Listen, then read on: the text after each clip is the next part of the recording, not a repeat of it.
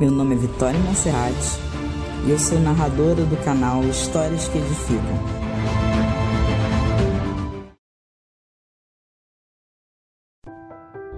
O leão enjaulado. Os leões são seres ferozes e conhecidos por serem símbolo de coragem e majestosos por natureza.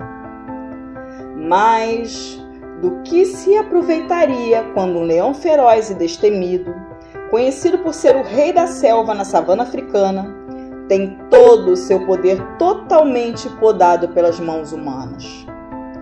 O que será que sente no seu interior um animal selvagem que é enjaulado para ser atração em um zoológico ou em um circo? Pois bem, se eu fosse um leão feroz e destemido, a história seria mais ou menos assim. Um grande leão era o rei da savana africana, destemido e temido por todos. Comia o que queria e era servido pelas mais belas leões do seu bando.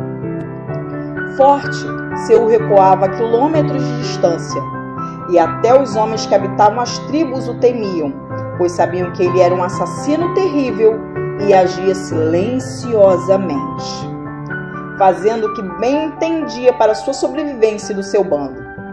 Sua juba revelava toda a sua imponência e majestade. Seu corpo fortíssimo e musculoso nunca poderia ser impedido de fazer o que bem quisesse. Porém, um dia Homens ardilosos e com interesses muito malignos adentraram a savana com ânsia embutida em seus corações. A ganância que nós bem conhecemos por causa do dinheiro. Esses homens prepararam grandes armadilhas para o rei da selva e obtiveram sucesso em seu intento. Capturaram e enjaularam o grande rei. O leão enjaulado tentou de tudo, se debateu, se feriu mas não conseguiu sair detrás das grades. Não adiantava lutar, e por fim, o grandioso rei acabou por sucumbir diante das maldosas mãos humanas, indo parar em um zoológico, virando atração turística para crianças e adultos que pudessem pagar para ver Sua Majestade.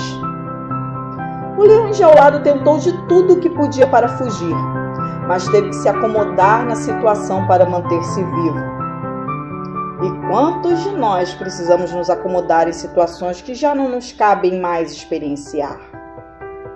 Quanta tristeza e dor teremos que suportar para agradar uma sociedade hipócrita que apenas quer apreciar o animal preso na jaula. O leão não tinha mais forças para lutar porque haviam grades em volta dele que o impediam de exercer seu real legado na natureza. Assim como tantos de nós, presos em amarras invisíveis de traumas, depressão, ansiedade e vários outros problemas que nos impedem de governarmos com sublimação a nossa vida. Buscar apoio não é pecado. Tratar seu interior e sua mente não é um erro Errado mesmo é aquele que condena quem busca melhorar. Melhore por si próprio e por sua felicidade.